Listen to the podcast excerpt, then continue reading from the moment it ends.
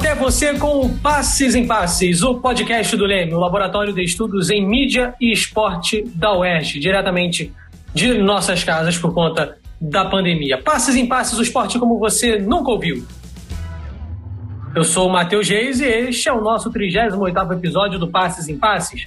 Aqui a gente fala das alegrias e dos conflitos do esporte, trazendo sempre aquilo que você ainda não ouviu, não é mesmo, Marina? Tudo bem? Isso mesmo, Matheus. E o tema do episódio de hoje é João Avelange, atleta e dirigente.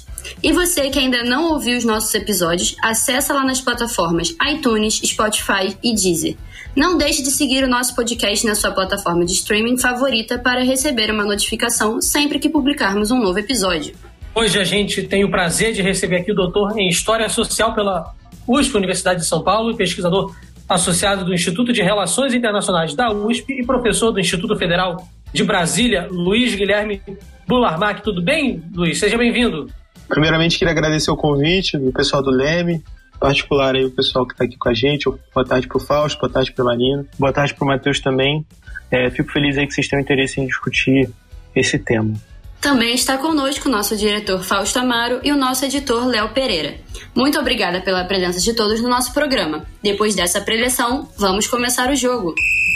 João Avelange nasceu no Rio de Janeiro em 8 de maio de 1916. Filho de um casal belga radicado no Brasil, teve em sua infância todos os privilégios que um menino da elite carioca do início do século XX poderia ter. Aos 15 anos, tornou-se zagueiro do Fluminense, seu time de coração, o clube considerado então pertencente à parcela nobre da cidade. Pelo tricolor das Laranjeiras, conquistou o Carioca Juvenil de Futebol em 1931 e mais tarde foi nadador e jogador de polo aquático do clube. Integrou a equipe brasileira de polo e em 1952 participou dos Jogos Olímpicos em Helsinki, na Finlândia. Anos depois, o atleta Avelange se tornaria para muitos o principal cartola do futebol brasileiro, principalmente após as conquistas das Copas do Mundo de 58, 62 e 70, quando era presidente da Confederação Brasileira de Desportos. Antes de chegar à presidência de honra da FIFA, Avelange ocupou o cargo de dirigente em diversas entidades. A Federação Paulista de Natação, Federação Metropolitana de Natação e Confederação Brasileira de Desportos, do qual foi presidente. Em 1974, assumiu a presidência da FIFA, onde permaneceu até 1998. Foi o primeiro não europeu a ocupar o cargo. Teve a chance de visitar quase 200 países e internacionalizar o futebol como ninguém havia feito até então. A Copa do Mundo, por exemplo, que era disputada por 16 seleções apenas, passou a contar com 32 durante a gestão de Avelange. Avelange que faleceu no dia 16 de agosto de 2016 devido a problemas pulmonares aos 100 anos. Luiz, você apresentou ao programa de pós-graduação em História Social da Faculdade de Filosofia, Letras e Ciências Humanas da Universidade de São Paulo sua tese A Dança das Cadeiras, a eleição de João Avelange à presidência da FIFA, de 1950 a 1974. Qual foi sua principal motivação para desenvolver uma tese com um tema que, para muitos, é considerado polêmico? Eu comecei a pesquisar esse tema né, em 2015, quando eu estava entrando no doutorado, já estudava o tema dos dirigentes tinha algum tempo. É um tema que na, na literatura, né, se gente pegar, por exemplo, literatura sobre futebol no Brasil, vocês conhecem bastante bem essa literatura, o pessoal da, da UERJ, né, o professor Ronaldo, é, vocês vão ver que tem muitos trabalhos sobre torcidas, né, próprio, os trabalhos do Ronaldo, por exemplo, são mais voltados para jogadores, o tema da identidade nacional, a relação do público com o futebol, o papel da imprensa, mas tinham poucos trabalhos sobre dirigentes, né? Então aí eu comecei a estudar os dirigentes já no meu mestrado, lá em 2012, 2013, e depois eu, no doutorado, eu acabei decidindo de escolher esse tema. É um tema, como você colocou, né? Um tema polêmico, é, sobre o qual muito se fala, né? Mas, por outro lado, é um tema que pouco se estuda, né? Na, na literatura, enfim, na historiografia, em antropologia, na sociologia, pesquisa e comunicação também, tem, tinham muito poucos trabalhos sobre isso.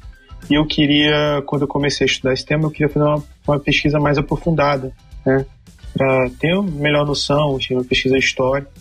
E esse momento, né, esse momento da eleição do João Avelange à presidência da FIFA, em 74, ele me pareceu chave, assim, fundamental. Então foi o momento que eu escolhi e, enfim, e desenvolvi essa pesquisa lá no programa de História Social da USP, pesquisa que teve o apoio da, da FAPESP, e que agora e também agora virou um livro, A Dança das Cadeiras, a eleição de uma presidência da FIFA.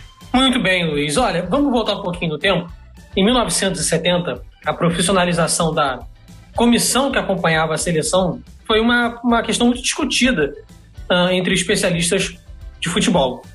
O, Avelange, a comissão técnica, né, que na época era formada pelos militares Carlos Alberto Parreira e Cláudio Coutinho, decidiu pelo método de, de preparação física do renomado professor Kenneth Cooper. Inicialmente, a dinâmica foi testada com membros das Forças Armadas e consistia em uma corrida de 12 minutos, na qual se media o máximo consumo de oxigênio pelo corpo para estabelecer os parâmetros de condicionamento. E aí, naquela época, a gente percebe né, o quanto foi forte essa presença de militares no âmbito do futebol, tanto nacional quanto internacional. E aí eu te pergunto, Luiz, é, qual o papel desse militarismo, desse processo de militarização, de intervenção sobre o futebol nessa época? Tá, a gente vai entrar nessa, nessa questão uh, da preparação mais para frente, mas, mas vamos primeiro falar dessa questão do, do, como você colocou, do, da militarização, que alguns autores chamam de militarização da Confederação Brasileira de Esportes, né? Acho que é o termo do, do historiador Joel Rufino dos Santos. O que, que eu mostrei na minha tese, assim, para além da, da, da questão da, da, militarização, que é uma, é uma relação realmente a partir, principalmente a partir da derrota do Brasil na Copa do Mundo de 66, é um momento em que os militares uh, passam a ocupar diversos postos que eles não ocuparam antes de 66. Mesmo depois do golpe, não foi imediato, foi um processo bem gradual, assim.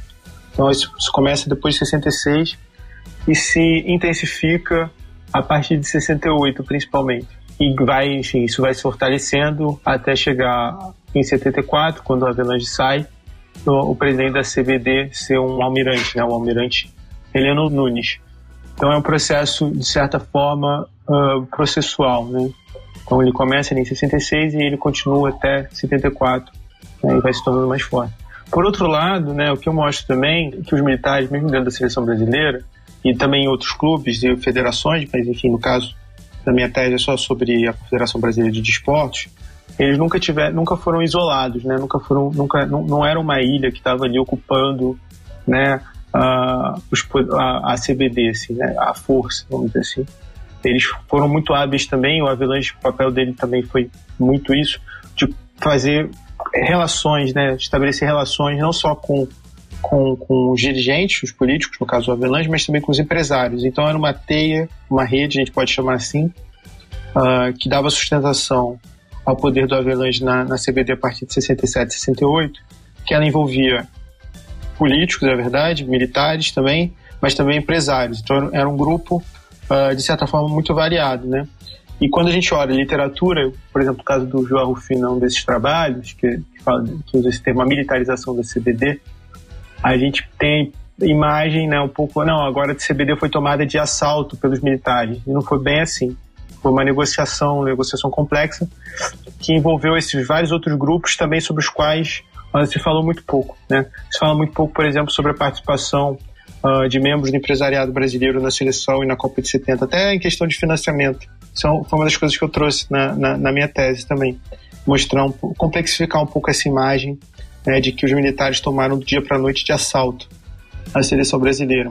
Né? Então, então, acho que é uma contribuição da minha tese também. Nesse processo de profissionalização, Coutinho foi enviado para os Estados Unidos para poder aprimorar e aprender um novo método que Avelange havia decidido que seria o ideal para o futebol brasileiro. Ao voltar para o Brasil, Avelange concluiu que os testes nos atletas brasileiros eram eficientes para a melhora na preparação física. Luiz, com essas novas atitudes e com esses testes, pode-se dizer que o futebol arte brasileiro se viu completo? Não, então, eu acho que essa questão aí do futebol arte, né, é muito interessante porque naquele momento tinham duas visões. Um artigo que eu gosto muito, não sei se vocês uh, conhecem, que é, o, que é um artigo do José Paulo Florenzano, é, que está no livro do Sérgio Giglio, esse livro novo, Futebol, Ciências Humanas no Brasil, uma coisa assim. Esqueci o título do artigo agora. Eu acho que é Futebol, a política no futebol, uma coisa assim. Mas esse, esse artigo é muito interessante, esse artigo do, do Zé Paulo Florenzano, que ele faz um, um, um, Ele mostra como essa imagem do futebol arte estava, naquele momento ali, associada a um determinado grupo, né, que ele chama até de uma tradição é, subversiva. Acho que ele não chama de subversiva, mas talvez uma tradição rebelde do futebol brasileiro, né? Enquanto que o, uma outra visão sobre o futebol brasileiro, que era uma visão mais focada na disciplina, né? estava ligado a um outro grupo, que era justamente esse grupo dos militares. Então esse, esse artigo, esse artigo do Zé Paulo, tá nesse livro do, do Sérgio, é bem legal, recomendo muito. É, inclusive ele tem uma tirada que eu acho ótima, eu já até cheguei a usar, que muita gente fala que o futebol é o ópio do povo, né? Nesse artigo o Zé Paulo fala que não, o futebol não é o ópio do povo, é o ópio do poder. É, porque justamente são aquelas pessoas que estão no poder que acreditam que podem utilizar o futebol para se valer de alguma coisa e, e essa operação nem sempre é tão tão simples. Mas eu acredito, assim, pensando nesse artigo do Zé Paulo, e pensando que existiam duas tradições ali naquele momento, o Avalanche pertencia a uma outra tradição de pensar o futebol brasileiro que, que não valorizava esses aspectos estéticos, né? E valorizava, por outro lado, a disciplina, né? E a preparação física. Daí esse investimento tão grande, assim, na, na preparação, no planejamento. Então, havia ali, a gente pode dizer, dois discursos, né, antagônicos. Um discurso que era o discurso da, da preparação científica, do método, né? É, científico, do Cooper, né?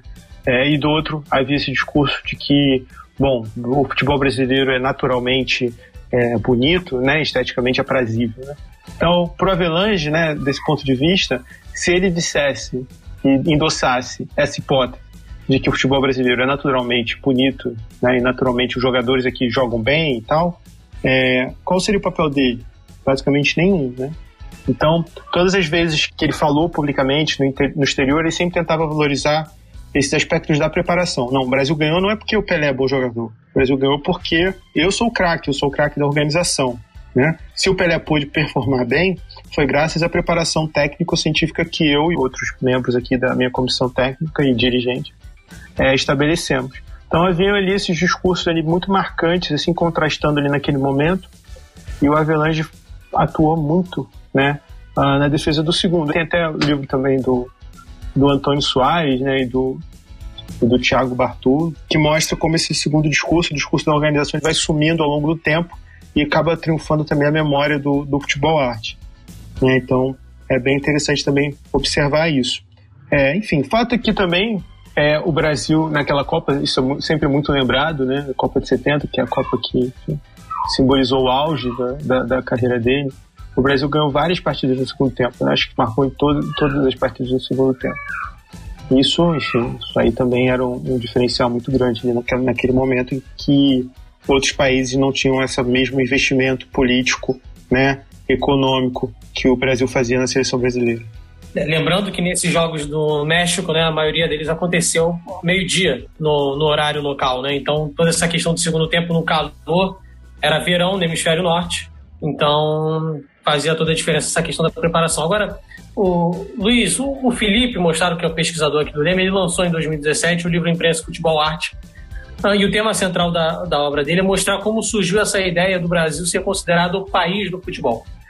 O Felipe conta que é, a gente possui um estilo único de praticar o esporte, sobre ter esse estilo único, e como essa forma de jogar passou por diversas mudanças até chegar à Copa do Mundo de 2014. E aí, Luiz, vou fazer uma pergunta em cima disso que eu falei, vou fazer uma outra em cima do que você disse anteriormente. É, primeiro, em relação à obra do Felipe e futebol arte, você acredita que o Avelange contribuiu para o estereótipo que gira em torno do Brasil ser o país do futebol? E a outra tem a ver com o fato de é, empresários estarem ligados a esse processo de intervenção. Hoje em dia a gente vê é, várias críticas, até mesmo denúncias de interesse econômico de empresas que patrocinam a seleção em ter por exemplo, os principais jogadores sendo convocados, em que o técnico não teria é, a total autonomia para chamar quem ele quisesse, quem estaria no melhor momento, enfim. E, a, e aí eu pergunto, naquela época também, essa, essa presença empresarial, nesse período pré-70, teve alguma influência em relação a dentro de campo, em relação à convocação, em relação a como o time deveria jogar, como você pesquisou, qualquer coisa eu retomo as perguntas, mas são dois assuntos interessantes que eu queria tocar contigo. Primeiro a questão do Avelange influenciar o estereótipo do país de futebol. Acho que acredito que não, assim, na verdade ele, ele como eu falei anteriormente, né, ele defendia esse outro lado, né, é, essa, essa outra imagem de que o Brasil, na verdade, não, não, não vencia tanto por causa da, dessa natureza dessas belezas naturais, mas porque né, havia um trabalho duro, né, e havia um trabalho de preparação, um trabalho de organização, justamente porque é só esse discurso né, que podia colocar ele como protagonista. Se ele chegasse e falasse assim, ah, não, o Brasil venceu realmente porque tem os melhores jogadores, Tá, beleza, você tá fazendo o que aí? É a mesma questão, aliás, que o Felipe é, trabalha um pouco com os técnicos, né? Aliás, um abraço pro, pro Felipe. É, qual o papel do técnico na seleção brasileira? Na memória tem sido um papel secundário, né? Até se diz, por exemplo, do Feola, né? É, que foi o técnico da seleção brasileira 58, que ele dormia. Dormia, não, ele dormia ali no, no banco. Enfim, é, é, é como, como uma parte da memória se, se do, do, futebol brasileiro foi construída, né? Essa memória de que uh, o talento dos jogadores era quase um produto da natureza, né? Isso, esse discurso, uh, eu acho que tem o seu ápice, né? Na figura do Garrincha, né? Que é a figura que seria esse jogador, teria, assim, um jogador quase da várzea, né?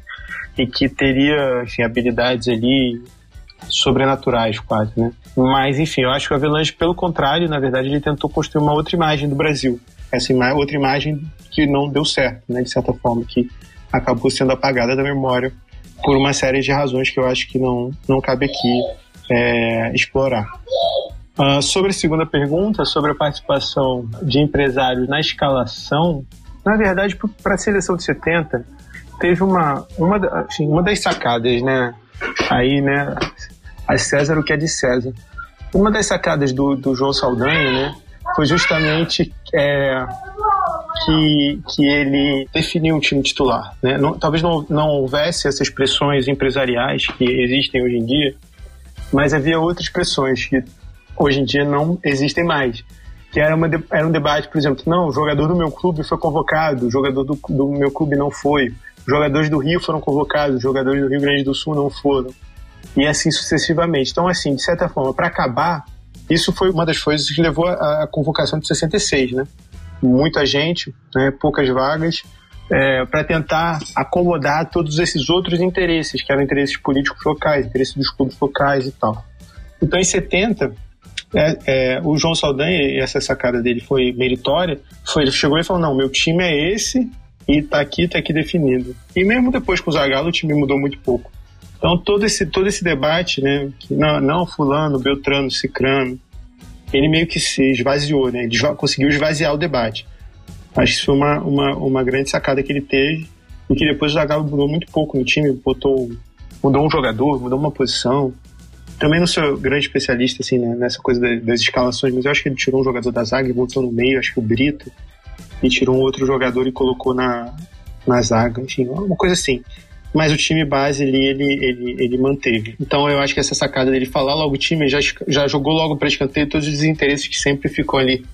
Sempre ficaram, né? Desde, se a gente for pegar até os anos 30, né? A disputa entre paulistas e cariocas, né? Quem tem mais jogadores, enfim. A gente vai ver esse tipo de, de interesse, esse tipo de debate.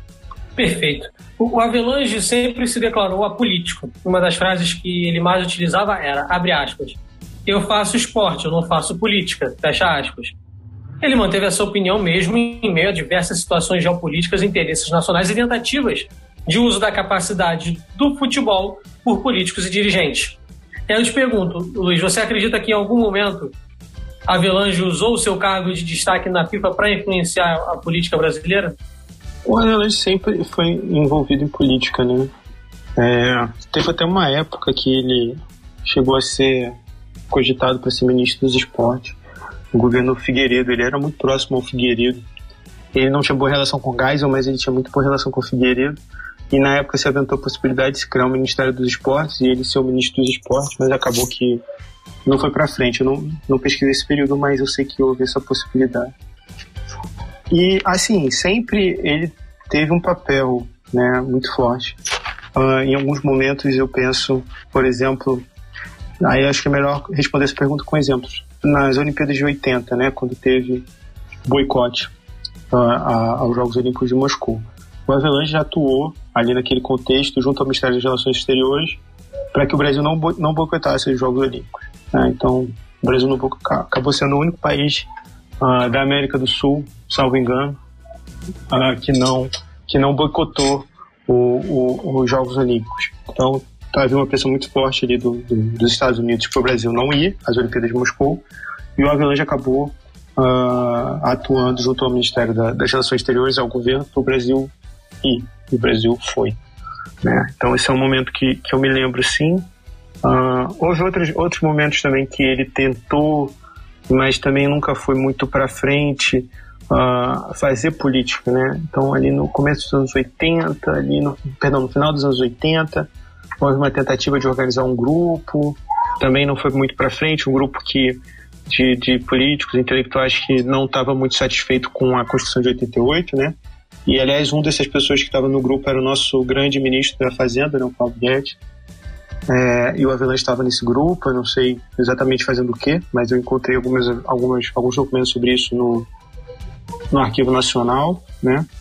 Uh, acho, talvez na Lei Pelé, talvez ele tenha tido uma participação, também não sei exatamente. Mas, enfim, a influência dele na, na política, não, não diria influência, mas eu diria esse diálogo, né? Que ele teve com os governos brasileiros em diversos momentos foi muito presente. Sobretudo, ele ter essa figura, assim, de uma projeção internacional é muito importante. Enfim, eu acho que sim, esses episódios aí que eu trouxe, eu acho que mostram, mostram isso também.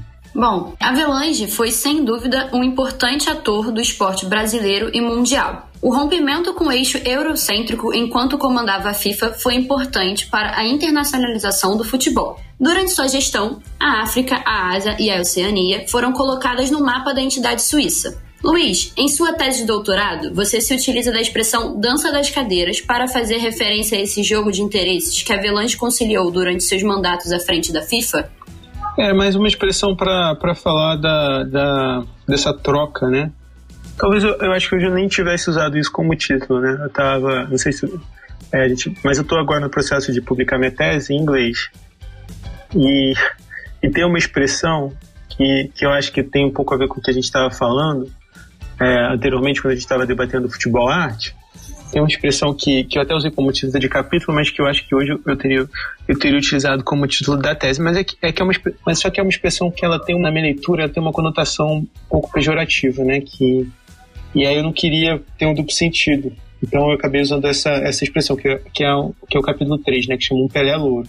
Em inglês eu vou colocar esse título. Porque é muito interessante essa relação que o, que, o, que foi uma expressão que um cronista esportivo fez no começo dos anos 70, né, para chamar o Avelange. Chamou o Avelange um Pelé louro. Falando, bom, se o Pelé dentro de campo foi o craque, o Avelange foi o craque fora de campo. E é muito sintomático dessa disputa de narrativas, né? Então, de um lado, você tem aquelas narrativas que colocam o Pelé no centro, que são basicamente todas as, as narrativas razoáveis, e tem, de outro lado, né, as narrativas produzidas pelo próprio Avelange, ele quer se colocar no centro. Então é isso, gente. Aí o, essas duas narrativas, né? De um lado essa narrativa que coloca o pé no centro, que, como eu estava falando, são todas as narrativas uh, mais ou menos que a gente conhece, né? Que são essas narrativas do futebol arte e tal. E do outro lado, a gente tem essas narrativas que o Avalanche tentou publicar, que ele se colocava no centro como uma pessoa mais importante e tal. E, enfim, esse cronista, né, que era um aliado dele, o Vargas Neto, acabou criando essa expressão com Pelé Louro. E muitos anos depois, num filme né, que o Ernesto Rodrigues fez, o jornalista, biógrafo do Avelanche, ele acabou é, soltando uma expressão, ele fala assim, não, Pelé parece até que foi um gênio. E eu acho que essas duas expressões, né, essas duas frases, né, é, tanto do cronista puxando o saco dele, falando que ele era um Pelé louro, tanto quando ele, quase 40 anos depois, menosprezando o papel que o Pelé teve, né, falou, não, até parece que foi um gênio mostra um pouco assim, essa autoimagem que ele fazia dele mesmo. Então acho que talvez eu tivesse utilizado esse outro título, esse Pelé Louro, que vai ser o título do meu livro que deve ser em inglês agora. E com essas duas frases que eu estava comentando aqui com vocês, né, do Vargas Neto, 170, e essa frase mais recente dele, menosprezando Pelé, uh, como epígrafe, né. Então... Vamos fazer uma breve pausa para o nosso quadro Toca a Letra.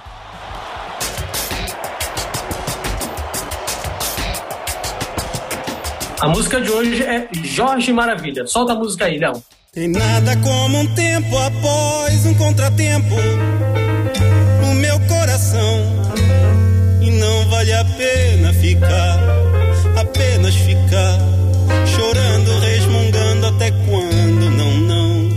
E como já dizia Jorge Maravilha, pregue de razão, mas vale uma filha na mão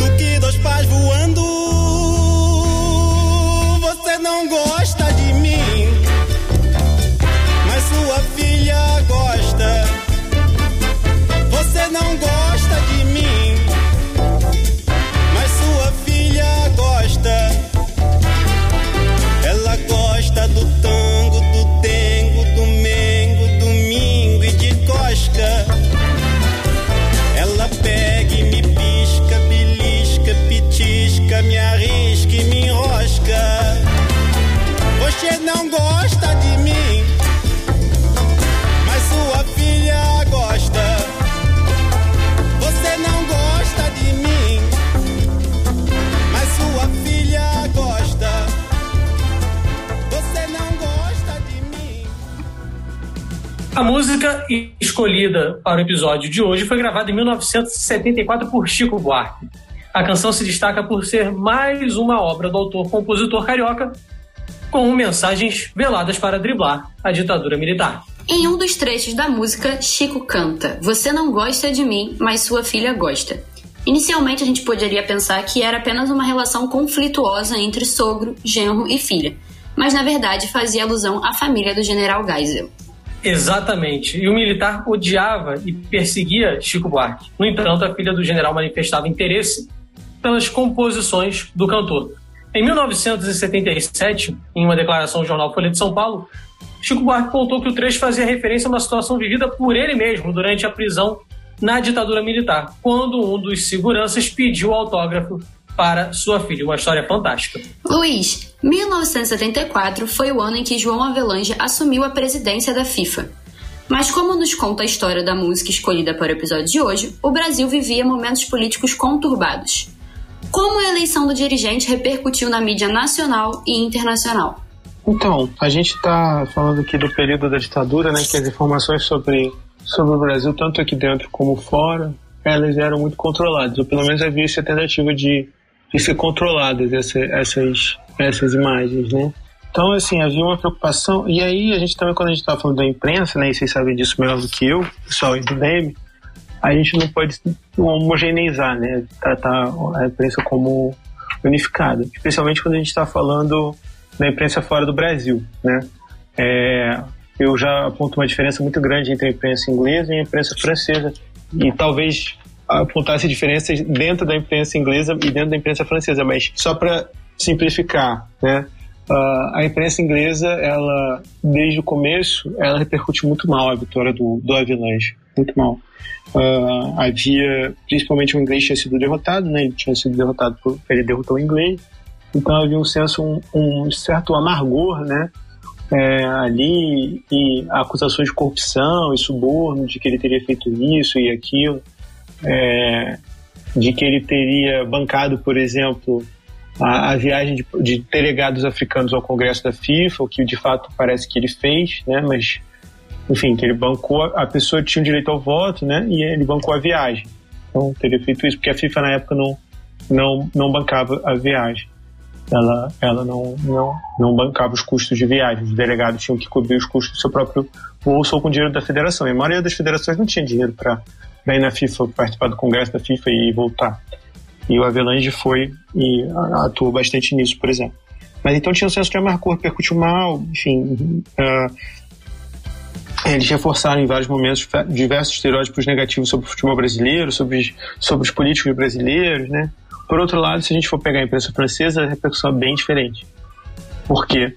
Porque os franceses, eu acho, sempre tiveram uma admiração muito grande pelo futebol brasileiro. Né? Então, isso aí, desde a Copa de 38, mas não só isso, né? Desde, desde os anos 50, os franceses tinham muitas ligações com o Brasil.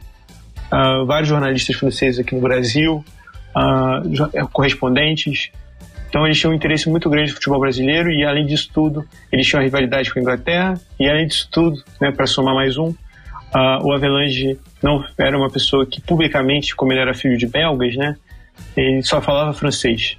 Então ainda essa coisa de também mexer um pouco com o orgulho nacional, dele se apresentar publicamente falando francês, né, naquela época já estava se começando a mudar isso um pouco, o francês ainda era língua das relações internacionais. Depois da Segunda Guerra Mundial já não mais, mas ainda tinha uma importância que hoje talvez não tenha mais. Mas o fato, enfim, o fato de tudo isso, o fato dos franceses terem ligações com o futebol brasileiro, o fato da Velange falar francês, a rivalidade da França com a Inglaterra.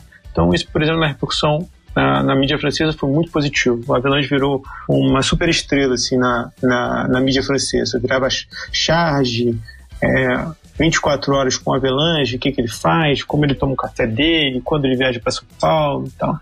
Então, repercutiu assim de forma muito diferente, né, na mídia inglesa e na mídia na mídia francesa. Aqui dentro, praticamente não teve críticas assim, né, muito poucas. Algumas críticas, na verdade, no, no, em alguns jornais, mas muito minoritárias. Então, alguns jornais como, por exemplo, o Pasquim. Na Veja apareceu uma reportagem crítica mas a maior parte das matérias eram a matérias exaltando né, o feito e recuperando né, enfim, falando disso com certo orgulho nacionalista, né? Então agora o Brasil está na presidência da FIFA, né? Então tinha um pouco esse tom assim, ufanista, assim, as matérias na mídia aqui brasileira, né? Sim, sim, claro. E lembrando só que o antecessor do, João Avelange era o Stanley que era um, um, perfil completamente diferente. Era, né, defendia o amadorismo no futebol, enfim, era um perfil de, super descrição, enfim. Imagino como teria sido o futebol e para o bem e para o mal, né? Se o Stanley Rose tivesse continuado no cargo e não o, o João Avelange tivesse assumido essa posição na FIFA. E, inclusive, o estádio do Botafogo, que hoje recebe o nome do Newton Santos, havia sido originalmente batizado de Estádio Olímpico João Avelange. Mas as acusações de corrupção referentes ao período em que o ex-atleta, o dirigente, esteve no cargo uh, de maior poder da FIFA, acabaram uh, forçando essa mudança. Aí o pedido, aliás, que veio principalmente da torcida do próprio Botafogo, né, de ter um estádio com um nome mais próximo da história do clube. E aí, Luiz, uh, eu te pergunto, o Avelange, ele ficou conhecido por sua ambição. Ele chegou até onde chegou e mudou o futebol pela sua ambição. E até que ponto isso também o levou ao seu fracasso, essa ambição? Foi bom até você tocar nesse ponto, né? Nessa questão do legado e da memória, porque, como eu mostrei na minha tese, o Avalanche era uma pessoa muito movida pela é, imagem que ele construía dele mesmo, né? Então, ele teve um esforço muito grande de produzir uma imagem dele mesmo. Então, imagino que esses anos finais, aí, quando ele viu de certa forma a imagem dele é erudir, né? Deve ter sido um período bem difícil assim para ele. Enfim, que foi justamente na contramão de tudo que ele tinha tão meticulosamente, né, arquitetado, né? Então, ele tinha essa preocupação, né, de, de ter uma memória sobre ele que fosse uma memória positiva. Isso é muito visível, por exemplo, até uh, na maneira como ele ajuda né, ao longo de toda a vida dele falou sobre, sobre a FIFA. Na minha tese eu mostro, por exemplo, que essa ideia né, de que a FIFA foi construída, a FIFA como empresa internacional foi construída a partir da gestão dele, foi uma ideia que ele também ajudou a cimentar, fomentar. Então, por exemplo, você falou do Ross, né? O Ross, ele nunca foi, que era o antecessor dele, ele nunca foi, né, é, um defensor do amadorismo, né? Como eram, por exemplo, os dirigentes do Comitê Olímpico Internacional. Muito pelo contrário, o Ross, ele era um cara que na Football Association ele tinha ajudado a modernizar a Football Association. Enfim, ele queria imprimir uma nova dinâmica à FIFA. Ele, quando ele foi eleito, ele foi eleito um pouco com perfil modernizador. Só que a atuação da Avelange, né, na FIFA serviu para construir o Royce como espécie de outro, né, o, o outro do Avelange. Dizer, não, se eu sou o cara modernizador, o, o Royce tem que ser o cara que é tradicional. Isso foi construído ao longo do tempo. Então, é muito interessante, porque vários programas que foram inaugurados com o Ross e que o Avalanche depois expandiu, na época do. vão nos livros oficiais da FIFA, essa história vai meio que sendo apagada. Né? É bem interessante ver isso, isso dá para dá acompanhar esse processo. Então você vê, por exemplo, é, o, o, Ross né, criou os programas de desenvolvimento. Aí quando ele faz, tem o obituário, não aparece uma linha, que é uma coisa muito importante na história recente da FIFA, os programas de desenvolvimento, porque foram justamente os programas que permitiram a FIFA se globalizar. Né? E foi justamente foi uma ideia do Rose, da gestão dele, em 60 e pouquinho, que, ele, que eles criaram isso. E quando ele morre, não tem nenhuma linha sobre, sobre os programas de desenvolvimento. Ele aparece como inglês, né, com figura com inglês, uh, e como também um. Como é que ele aparece? Como um árbitro, que tinha sido árbitro de futebol antes. Em nenhum momento fala-se sobre, sobre esse papel dele na globalização da FIFA, porque esse papel era o papel que era reservado ao Avelange, né? Então, é bem interessante perceber também como esse legado, né, que foi construído de uma determinada maneira e como tinha essa preocupação muito grande com esse legado, como isso foi sendo desmontado, assim, progressivamente, pouco a pouco. Então, é, eu acho que isso é um, é um tema bem interessante, assim, e ver esses debates que se fizeram sobre sobre o, o estádio João Avelange, acho até é um debate também um pouco sobre essa memória, né, que se quer. Uh, acho não, não, não sei, foi uma época agora, enfim, essa época a gente está vivendo até hoje, mas mas uma época que se fez um debate naquela época se tinha perspectiva, né, de mudar algumas coisas. Hoje eu não sei, mas naquela época se fez, fez um debate sobre, por exemplo, trocar nome de rua. Tem uma ponte aqui em Brasília que chama Ponte Costa Silva, é, também queriam, queriam mudar o nome dessa ponte, e principalmente essas figuras mais associadas a esse período, né, que é o período militar, uh, então que, que, de certa maneira, construiu uma nova memória, trocar o nome de rua, trocar... E, e o debate sobre, sobre o engenhão, acho que está nesse processo, nesse, nesse processo de... Mas foi um dos poucos que, que realmente foi para frente, né? Isso que é bem interessante também. Se a gente olhar aqui a Ponte Costa Silva, ainda continua chamando Ponte Costa Silva. É, mas no futebol se conseguiu uh, fazer essa mudança. Eu também acho isso interessante e mostra o poder também que o futebol tem, né, de mobilizar as pessoas, né, com um assunto e, e, e, e fazer o negócio acontecer, né.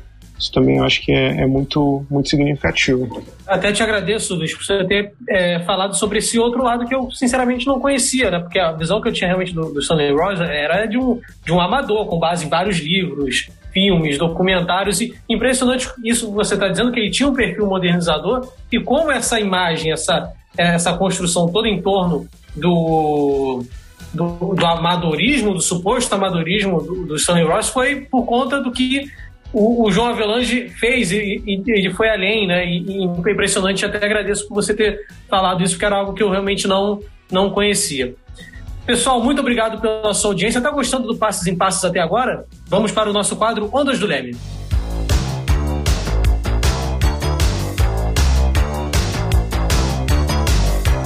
No quadro Ondas do Leme, a gente sempre indica alguns trabalhos que vão auxiliar você, nosso ouvinte, no aprofundamento sobre os assuntos abordados aqui no nosso programa.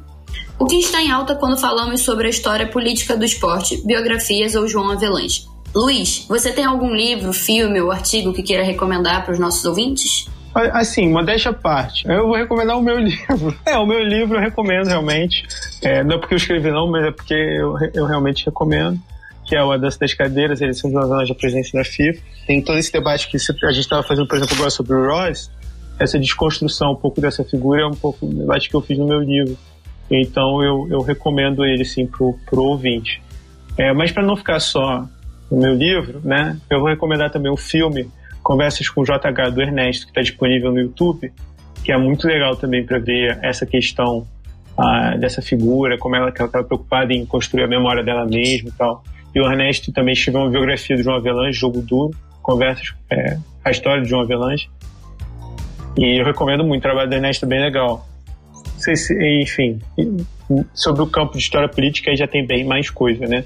É, aí já, já ampliaria bastante. Mas, mas para ficar nessa personagem, né, eu recomendaria o meu livro e o filme do Ernesto. E o livro do Ernesto também, que é ótimo. O nosso programa está quase no fim, mas a gente ainda tem um quadro importante que é o Jogo da Vida.